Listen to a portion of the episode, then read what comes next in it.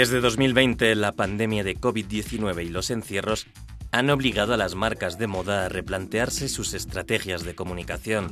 Incapaces de desfilar, han producido fashion films. Este nuevo género cinematográfico se convirtió en una apuesta segura. El último evento que ha asegurado su reputación y durabilidad es el Festival de Cine de Moda de Lyon, que celebra su segunda edición. Abierto a las escuelas de moda, arte, cine y a las marcas, es el único festival organizado y financiado por una institución pública, la Universidad de Lyon 2. Y va en serio. Para un diseñador se trata de transmitir el ADN de la marca y el ADN de la marca que lleva los valores. A partir de ahí se trata de algo emocional, pero también axiológico en términos de valores. Y si uno está en el proceso de hacer una película de artista o de estudiante, se le ocurren formas de generar conciencia sobre la moda como un fenómeno que tiene consecuencias ecológicas, que es un fenómeno totalmente económico. Y aquí tenemos películas bastante críticas, de hecho, con la industria de la moda sobre cuestiones de ecología sexismo, relaciones de poder entre grupos y clases sociales. Y entonces, no, es todo menos películas inútiles en realidad. Son películas que invitan a la reflexión. Se formó en París, pero volvió a Lyon, la ciudad de su infancia. Rémi Perrier, ganador del Prix Carter 2022, es de Lyon. Estamos construidos como cualquier persona por nuestra identidad familiar, por nuestra identidad íntima. Hoy se llama Nicto porque Nictophile, que significa gente que disfruta de la noche. Y yo, eso es, esa es mi infancia. Estaba encerrado en mi habitación, pero por elección propia.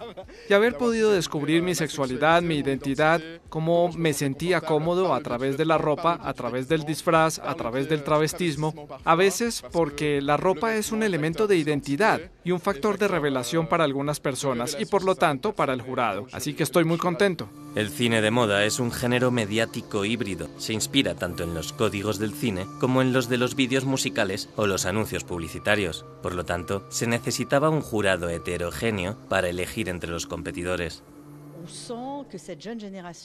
Podemos sentir que esta joven generación está muy preocupada por la política, el clima, cómo no destruir el planeta y el reciclaje. Y una pregunta, ¿qué es la moda? ¿Qué es una prenda? ¿Qué tiene que ver la moda con sus propias preguntas?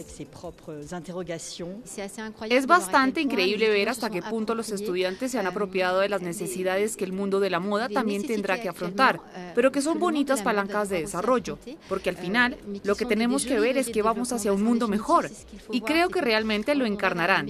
Tienen una gran forma de hablar, realmente confío en ellos. Creo realmente que este grupo representa el futuro de la moda.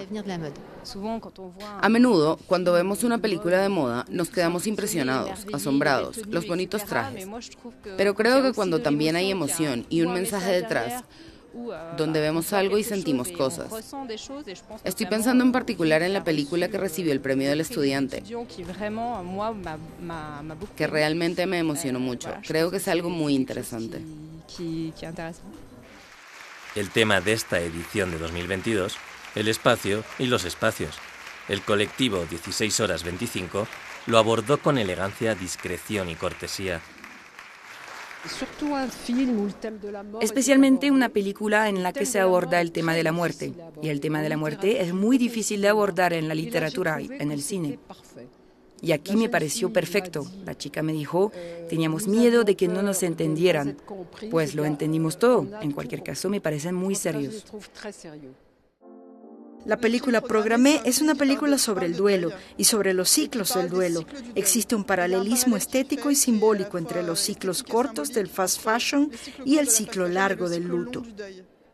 Así que en primer lugar se refiere al programa de la lavadora y después a la obsolencia programada de la ropa porque finalmente fast fashion significa colecciones muy rápidas, una semana, dos semanas, un mes. Así que toda la ropa que llevamos está pensada para ser, entre comillas, destruida, ya que dentro de un tiempo pasarán de moda. Así que también hay una gran referencia a eso. Y luego está el hecho de que finalmente con el fast fashion todos estamos programados para seguir la moda y perdemos un poco de nuestra personalidad. Así que de hecho hay una referencia a todo esto. De hecho. Queríamos hacer una gran metáfora y también poner una historia con la que todo el mundo pudiera relacionarse. Por ejemplo, la historia de amor, porque pasa por varias emociones y pensamos que el espectador podría mirarla y reconocerse en ella. Y al mismo tiempo para transmitir discretamente un mensaje sobre el fast fashion, el lado ligeramente manipulador y que todo el mundo pueda tomar conciencia y decirse a sí mismo, bueno, sí, yo también estoy aquí.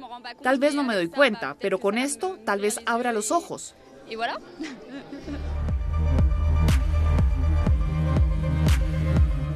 Permanecer atento, con los ojos bien abiertos, no enfrascarse en su placer, sin jamás dejarse engañar por él.